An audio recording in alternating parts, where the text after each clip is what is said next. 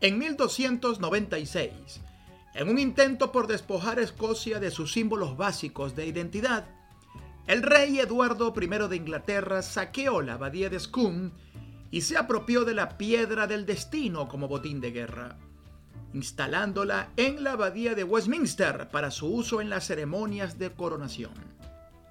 El llamado martillo de los escoceses hizo construir una silla especialmente diseñada sobre la que desde entonces han sido coronados todos los reyes británicos, excepto María II de Inglaterra.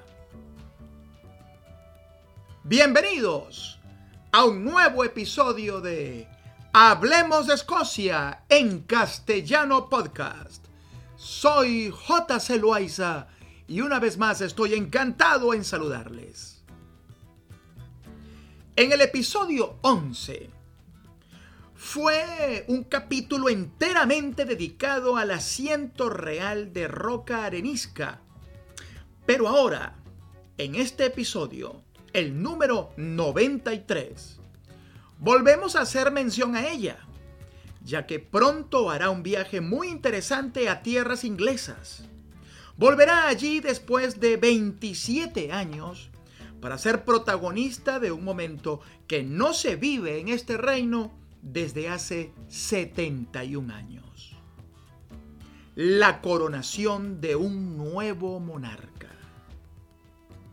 En nuestro episodio de hoy abordaremos sobre los ribetes mitológicos por los que la piedra del destino debe acudir a la coronación de Carlos III.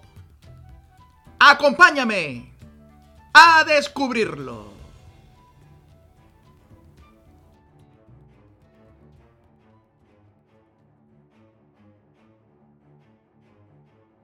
En el siglo XX se producen dos de los viajes más rocambolescos de esta reliquia.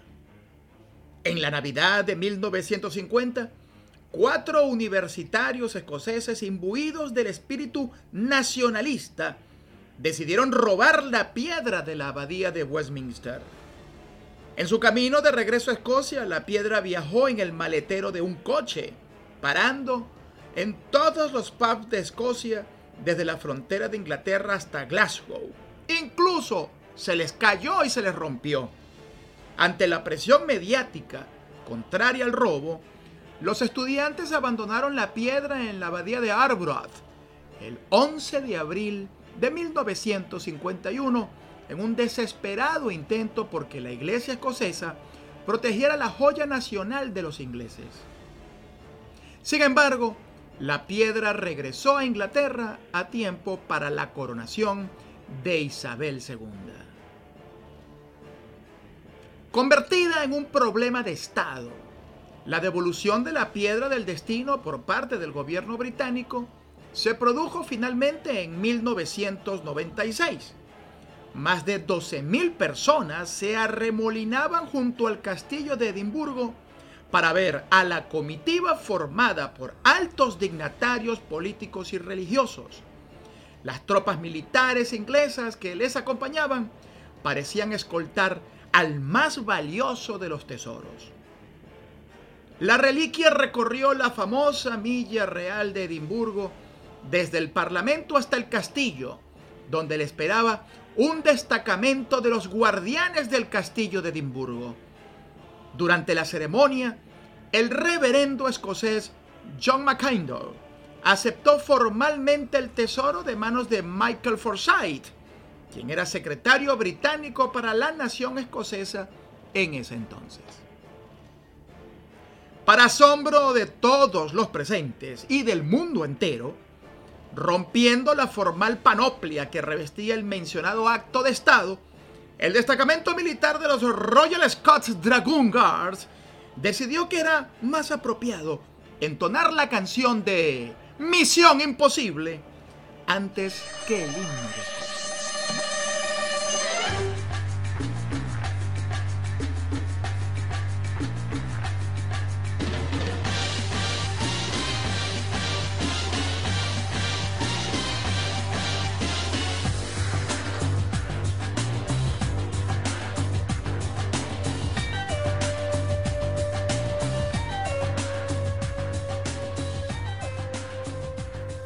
Pero esta piedra, más que un simple pedrusco, tiene un bagaje legendario fascinante, guardando un valor incalculable para el pueblo británico y una estrecha relación con Egipto y Galicia. La historia empieza con Jacob, patriarca del pueblo de Israel. Jacob tenía un hermano mellizo, Esaú, que a su vez dio origen al pueblo edomita. Ambos hermanos se peleaban ya desde el vientre materno y Dios le reveló a Rebeca, su madre, que eso se debía a que ellos iban a formar sendas naciones en guerra. De jóvenes, Jacob le compró a Esaú el derecho a la primogenitura a cambio de un plato de guiso, aprovechando que el mayor volvía con hambre de una cacería. Este aceptó, pero enseguida se sintió engañado e intentó matar a su hermano por lo que había hecho. Jacob no tuvo más remedio que abandonar el hogar familiar y se fue a vivir a casa de su tío Laban. Pero a mitad de camino se echó a dormir sobre una piedra y en el sueño se le apareció Yahvé. Yahvé le prometió la tierra sobre la que estaba acostado. Y así el joven vio una escalera que conectaba el cielo y la tierra, por la que subían y bajaban ángeles. Esta imagen, llamada la escalera de Jacob, ha servido como metáfora de la unión de Dios con los hombres y se ha aplicado tanto al templo de Jerusalén como a Jesucristo y a la Virgen María, entendiendo que todos ellos son nexos de unión con las alturas. Jacob tomó la piedra sobre la que había dormido y levantó un altar, y en ese lugar se formó la ciudad de Betel, en Samaria, que aparece varias veces más en la Biblia. De este primer momento pasamos a la época en la que el pueblo judío vivía bajo la dominación egipcia, al menos hasta que Moisés, de niño, fue metido en una cesta y lanzado al río para después ser recogido y criado en la casa del faraón. Parece ser que la piedra de Jacob había ido con el pueblo judío todo ese tiempo, ganando celebridad por obrar milagros y otorgar suerte a quien la poseyera. En esa época estaba en manos del faraón, en concreto de su hija la princesa Escota que se había casado con un rey griego exiliado de nombre Glass, aunque otras fuentes lo denominan Gatelus o Gaitolos. En vista de la llegada de las siete plagas y la muerte del faraón en el Mar Rojo, Escota y su marido pusieron tierra de por medio y se llevaron la piedra consigo, lo que terminó por convertir a este personaje en fundadora del pueblo escocés mediante sus descendientes. Ambos navegaron a través del Mediterráneo y acabaron en la península ibérica, junto a toda su familia, concretamente en una región al noroeste donde fundaron la ciudad de Brigantia, posteriormente denominada Brigantium por los romanos, junto a su descendiente Breogan, que sería nombrado rey. Era tal el poder de la piedra y su simbolismo que podría parecer que todo el que la tocaba se convertía en patriarca de un pueblo. Si Jacob estaba considerado como el patriarca de Israel, Escota lo es del pueblo escocés y Breogan de los gallegos. Galicia es conocida como la nación de Breogan y así aparece en el poema Ospinos de Eduardo Pondal, que sirve de letra al himno gallego Scott y Breogan sirven así como alegoría de los celtas y su expansión por el mundo. La leyenda cuenta que el rey Breogan tuvo 10 hijos, junto a los que construyó una torre altísima que hoy en día se identifica como la Torre de Hércules en A Coruña.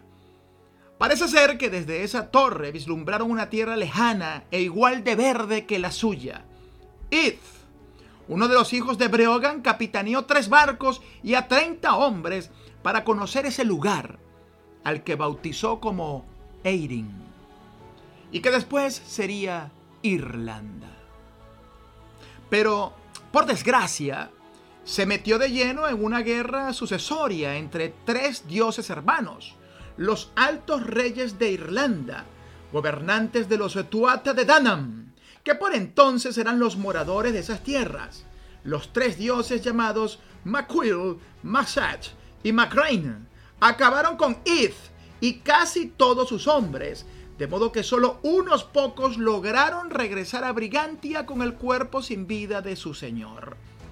Briogan despidió con honores a su hijo y entró en cólera, y entonces organizó una expedición de guerra como no se había visto nunca, comandada por los nueve hermanos de Ith y en especial por su sobrino Milspaine y sus ocho hijos. En este viaje no solo llevaron consigo a soldados, sino también a mujeres y niños, ya que su intención era repoblar Irlanda con su propio pueblo. Acabaron con los tres dioses hermanos, con los Tuatha de Danam y con todo el que se les puso por delante, y levantaron allí su propia nación, así como Escocia, a la que también llegaron posteriormente. Desde entonces, a los irlandeses se los conoce como los hijos de Mill, y en un pequeño valle de esta tierra se encuentra la tumba de Escota, concretamente en un lugar conocido como el Valle de la Pequeña Flor. De esta manera, años más tarde, el escoto Fergus Morbach Erk y sus cuatro hermanos desembarcaron en la península de Mull of Kinter en el año 494 de nuestra era, en lo que hoy es Escocia. Trajeron consigo a la piedra de Jacob, que llevaron a Irlanda sus antepasados, y sobre ella el mayor de aquellos hermanos fue coronado como rey de Dalriada, reino de los escotos, y que posteriormente se expandió, logrando controlar a los reinos nativos y dando paso a la Escocia que conocemos hoy día, razón por la que se empleó en la coronación de todos los reyes de Escocia que se autoproclamaban descendientes directos de la gran reina. Así, Eduardo I de Inglaterra se apropió de la piedra en 1296, se la llevó de la abadía de Scone y la colocó en la de Westminster, decidiendo que desde ese instante sería empleada en la coronación de todos los reyes de Inglaterra. Para ello ordenó crear un enorme trono de madera en cuya zona baja situó la piedra. Este sería el trono de la coronación o el trono de Eduardo, que albergaba la piedra o albergó la piedra durante unos cuantos siglos más. El mismo trono donde será coronado en el próximo mes de mayo Carlos III del Reino Unido. La devolución, que ya mencionamos en la cabecera de este podcast, se logró luego de una gran negociación y se produjo en 1996, con la promesa de ser devuelta para futuras coronaciones de los monarcas británicos que estén por venir.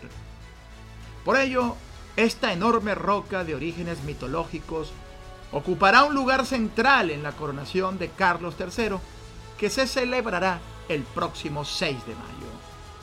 Una ceremonia no vista en 70 años que conserva elementos medievales y sagrados como ningún otro ritual en Occidente y en la cual cobrará protagonismo la piedra del destino y de la discordia. Ahora no solo hemos cambiado de monarca, sino también de primer ministro en Escocia, y un flamante recién nombrado en el cargo, Hamza Yusuf, de raíces pakistaníes y costumbres musulmanas, es quien deberá tomar las riendas de la devolución de la piedra de la coronación a la abadía de Westminster para ser colocada en la gaveta del trono del rey Eduardo, aquel trono de madera de 700 años de antigüedad sobre el cual Carlos posará sus ancas durante su entronización. Yusuf ignorará de este modo el llamado de su predecesor Alex Salmond, que busca evitar que la piedra del destino salga de Edimburgo para la coronación. Alex Salmond ha dicho recientemente, el gobierno de Westminster ha negado el legítimo deseo del pueblo escocés de celebrar un nuevo referéndum sobre la autodeterminación. No veo por qué un gobierno escocés debería simplemente decir dócilmente, le devolveremos la propiedad que ustedes robaron hace 700 años. Pues bien, el viaje de, regreso es enteramente organizado por el gobierno escocés en un secretismo sin precedentes.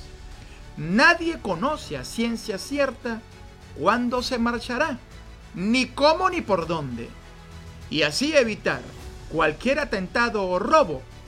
Pero lo que sí es muy seguro es que este sea su último viaje hacia el sur, ya que la silla de la coronación está en muy mal estado y deben asegurarse de que pueda sostener una piedra tan pesada como de 152 kilogramos.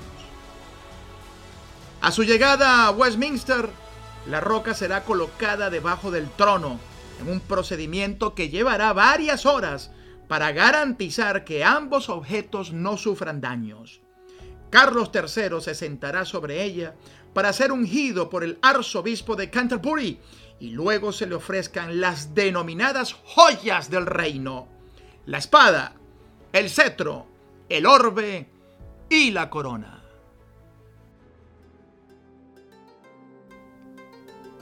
Hablemos de Escocia en castellano. Solo unos minutos para descubrir una Escocia sorprendente. Producción, libreto y narración J. Loaiza. Amigos invisibles.